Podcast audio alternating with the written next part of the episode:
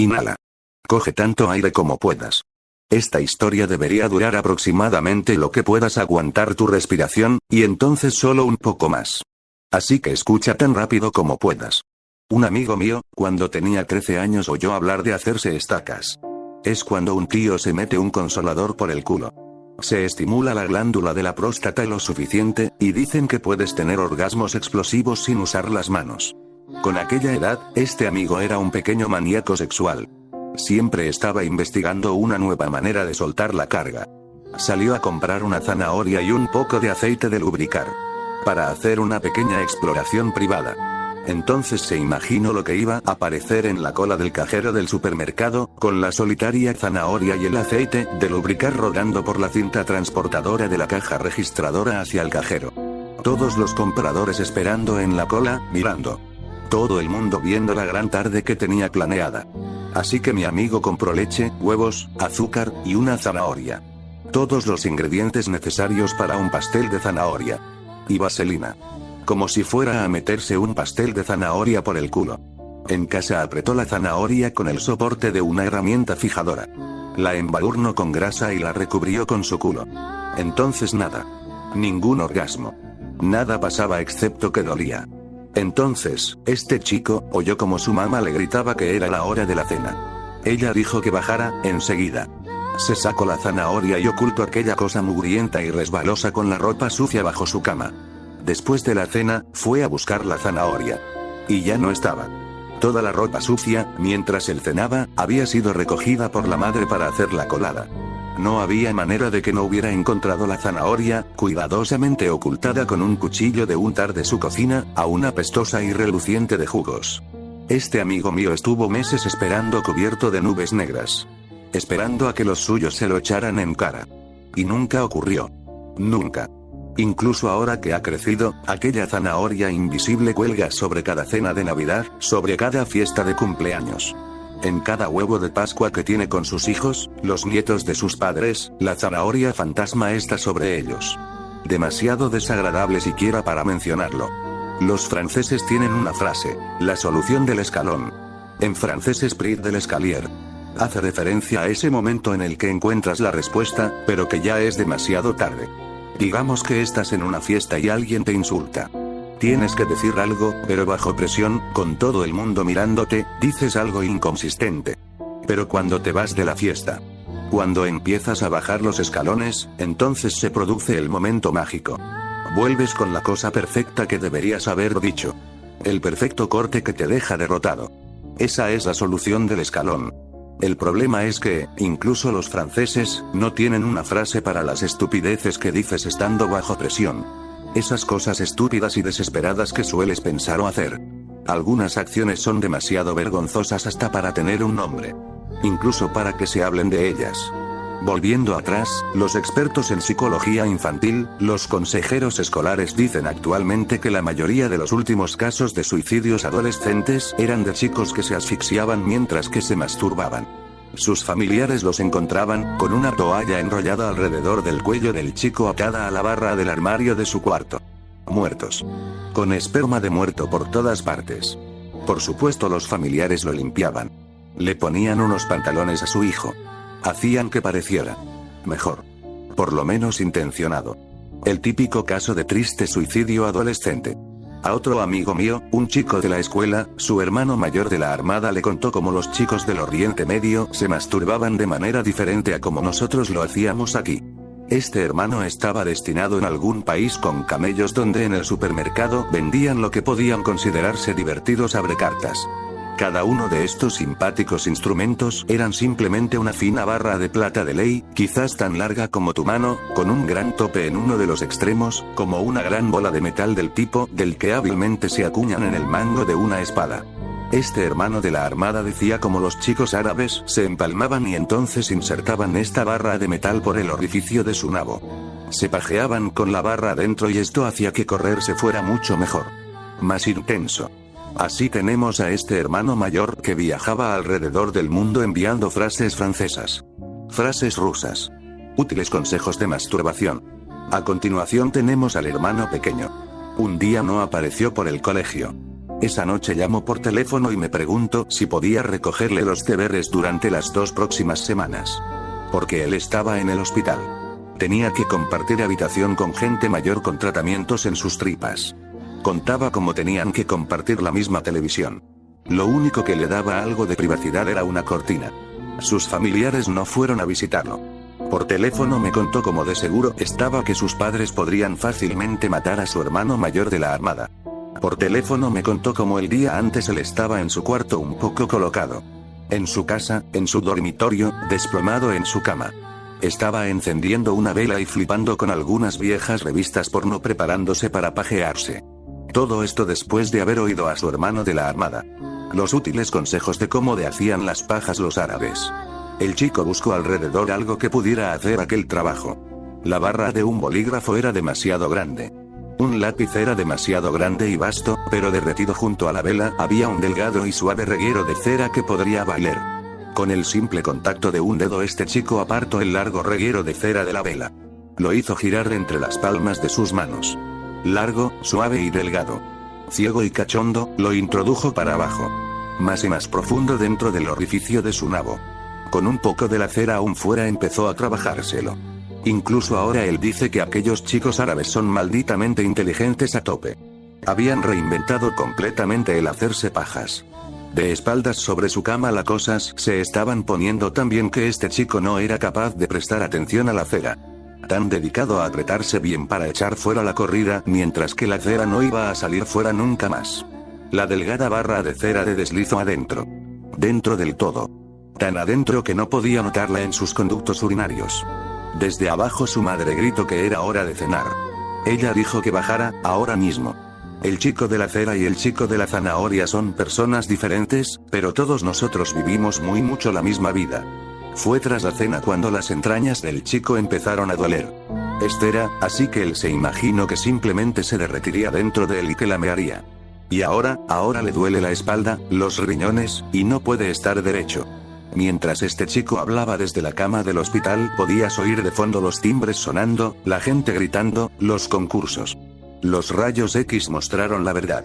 Algo delgado y largo se había doblado dentro de su vejiga. Esta larga V de su interior estaba recolectando todos los minerales de su orina. Se estaba haciendo más grande y vasta, recubriéndose con cristales de calcio, ensanchándose alrededor, rellenando el suave conducto de su vejiga, obstruyendo la salida de su orina al exterior. Sus riñones estaban del revés. Lo poco que goteaba de su picha era el rojo de la sangre. Este chico y los suyos, su familia al completo, todos mirando a la radiografía con los doctores y las enfermeras. La gran nube de cera fosforeciendo en blanco para que todo el mundo la pudiera ver. Él tuvo que decir la verdad.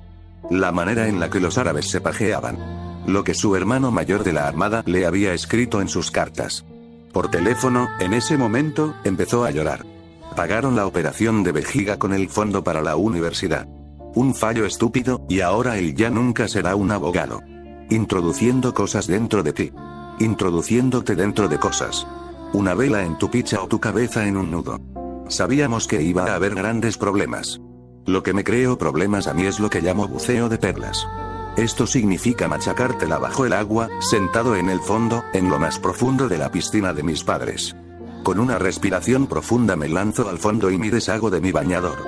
Permanezco sentado allí dos, tres, cuatro minutos. Simplemente por pajearme poseo una gran capacidad pulmonar. Si tuviera la casa para mí solo lo haría todas las tardes. Después de bombear hasta el final, mi material, mi esperma, se mantiene alrededor en grandes y gordos grumos lechosos. Después, más buceo. Para cogerlo todo. Recolectar y destripar cada puñado en una toalla. Por eso lo llamo buceo de perlas. Incluso con el cloro siempre he de tener cuidado por culpa de mi hermana. O mi madre. Dios bendito. Ese solía ser mi peor temor en el mundo. Mi adolescente hermana virgen pensando que simplemente estaba engordando, y luego dando a luz a un bebé retardado de dos cabezas. Ambas cabezas como la mía. La cabeza del padre y la del tío. Al final nunca es lo que tienes cuidado lo que acaba pillándote. La mejor parte del buceo de perlas era el desagüe para el filtro de la piscina y la bomba de circulación del agua. La mejor parte era desnudarse y sentarse encima. Como dirían los franceses a quien no le gusta que le chupen el culo, Tranquilamente, en un momento eres un chico pajeándose, y un minuto después ya nunca serás un abogado. En un momento dado estoy sentado en el fondo de la piscina y el cielo es ondulante y celeste tras dos metros y medio de agua sobre mi cabeza. El mundo es mudo excepto por latido de mi corazón en mis oídos. Mi bañador de rayas amarillas está enrollado en mi cuello como medida de seguridad, por si un amigo, un vecino, o cualquiera aparece preguntando por qué no he ido al entrenamiento de fútbol. El sorbido constante del desagüe del filtro me traga y yo desparramo mi canijo culo blanco con esa sensación. En un momento dado tengo suficiente aire y la picha en la mano. Mi padres están en el trabajo y mi hermana tiene ballet. Se supone que nadie estará en casa durante horas. Mi mano me lleva derecho a correrme y me paro. Nado hacia arriba para coger otra gran bocanada. Buceo hacia abajo y me asiento en el fondo. Lo hago una y otra vez. Debe ser por esto por lo que las chicas quieren sentarse en tu cara. La succión es como estar soltando la carga eternamente. Mi polla está dura y mi culo siendo comido. No necesito aire. El latido de mi corazón en mis oídos. Permanezco abajo hasta que brillantes estrellas de luz empiezan a pulular alrededor de mis ojos. Abierto de piernas, con la parte de atrás de las rodillas pegadas al fondo de cemento. Los dedos de mis pies se vuelven azules. Los dedos de mis pies y de mis manos se arrugan de estar tanto tiempo en el agua. Entonces dejo que ocurra. Los grandes grumos blancos empiezan a desperdigarse. Las perlas. Entonces es cuando necesito algo de aire. Pero cuando voy a darme impulso con los pies contra el fondo, no puedo. No puedo poner mis pies debajo de mí. Mi culo está atrapado. Los enfermeros de emergencias te dirán que cada año alrededor de 150 personas quedan atrapados de esta manera, sorbidos por una bomba de circulación. Enrédate con el pelo, o con el culo, y te vas a ahogar. Cada año toneladas de gente lo hace.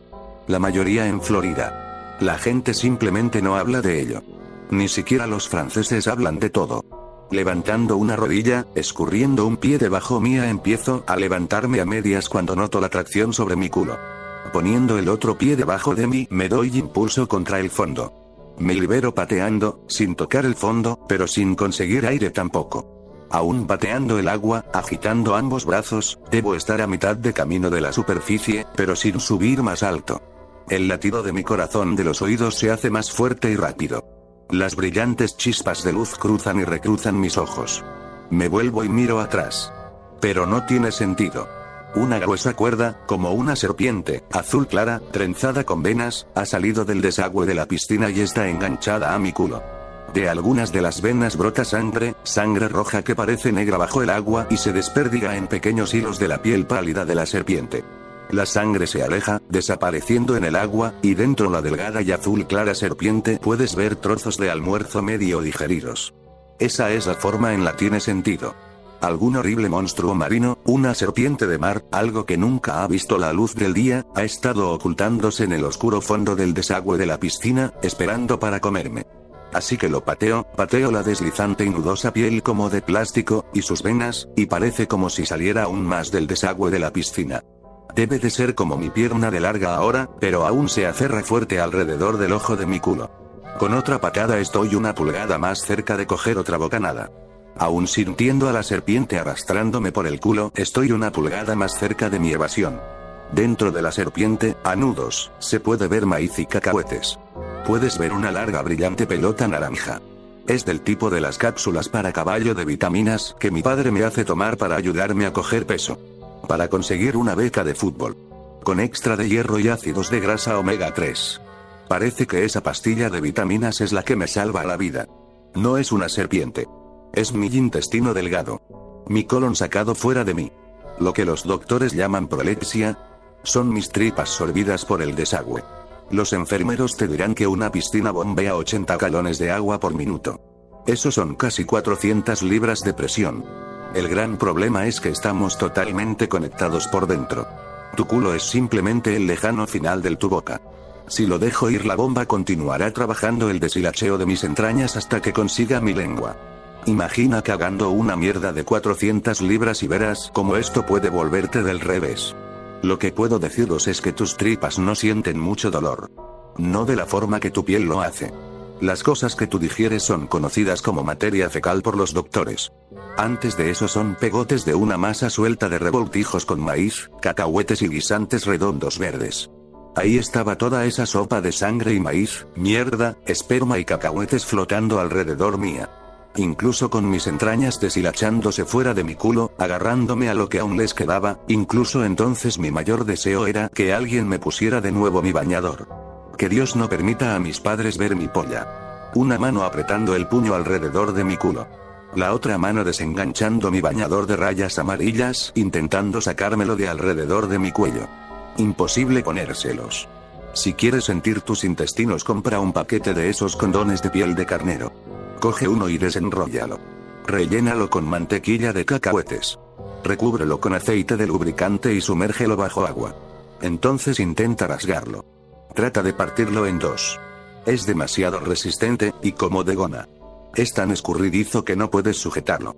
Un condón de piel de carnero. Justamente como los intestinos. Así puedes imaginar a lo que estoy enganchado. Lo dejas ir un segundo y estás destripado. Nadas hacia la superficie, a por una bocanada, y estás destripado. No nadas y te ahogas. Es una opción entre estar muerto ahora mismo, o dentro de un minuto a partir de ahora. Lo que mis padres encontrarán después del trabajo será un gran feto desnudo, vuelto sobre sí mismo, flotando en las turbias aguas de su piscina trasera. Conectado al fondo por una gruesa cuerda de venas y tripas retorcidas. Lo contrario de un chico ahorcándose hasta morir mientras se hace una paja. Este es el bebé que trajeron del hospital hace 13 años. Aquí está el chico que ellos esperaban lograr a conseguir una beca escolar y un título universitario. Quien cuidara de ellos en su vejez, Aquí están todas sus ilusiones y sus sueños. Aquí flotan, desnudas y muertas. Y alrededor suya, grandes perlas lechosas de esperma desperdiciado. O eso, o mis padres me encontraran enrollado en una toalla sangrienta, dando espasmos a medio camino entre la piscina y el teléfono de la cocina, con las entrañas, retorcijos de restos de mis tripas, aún colgando de la pernera de mis bañadores de rayas amarillas. De lo que ni siquiera los franceses hablaran. Aquel hermano mayor de la Armada nos enseñó otra buena frase. Una frase rusa. La manera en la que nosotros decimos necesito eso como necesito tener un agujero en la cabeza los rusos dicen necesito eso como necesito tener dientes en el ojo del culo mneetonado katsubi v zadnitse. Hay historias de animales atrapados en un cepo que se arrancan la pata. Bien, cualquier coyote te diría que un par de moriscos, y al diablo con estar muerto. Demonios. Incluso si eres ruso, algún día puedes querer tener esos dientes. De otro modo, lo que tendrías que hacer es girar en redondo. Enganchar un codo bajo tu rodilla y levantar esa pierna hasta tu cara. Morder y desgarrar tu propio culo. Te estás quedando sin aire y mascarías cualquier cosa para conseguir la siguiente bocanada. No es una cosa que quisieras decirle a una chica en la primera cita. No si esperas un beso de buenas noches. Si os dijera como sabe, nunca jamás, nunca más volveríais a comer calamares. Es difícil decir con estaban mis padres más disgustados, cómo me metí en problemas o cómo me salve. Después del hospital mi madre dijo, no sabías lo que hacías cariño, estabas en estado de shock, y aprendió a cocinar huevos escalfados. Todas esas personas completamente llenas de sentimiento por mí lo necesito como necesito unos dientes en el ojo de mi culo. Hoy en día la gente siempre me dice que parezco muy delgado. En las cenas la gente se queda callada y molesta cuando no me como las marmitas de carne de vaca. La marmita de carne de vaca me mataría. La carne asada. Cualquier cosa que permanezca por mis tripas más de un par de horas, sale fuera siendo aún comida. Guisantes caseros o atún ligeramente preparado. Me levantaré y comprobaré que siguen estando allí dentro en el inodoro. Después de tener una redisección radical de intestinos no digieres la carne también. La mayoría de la gente tenéis metro y medio de intestino delgado. Yo tengo suerte de tener mis 18 centímetros. Consiguientemente nunca gane una beca de fútbol. Nunca un título universitario.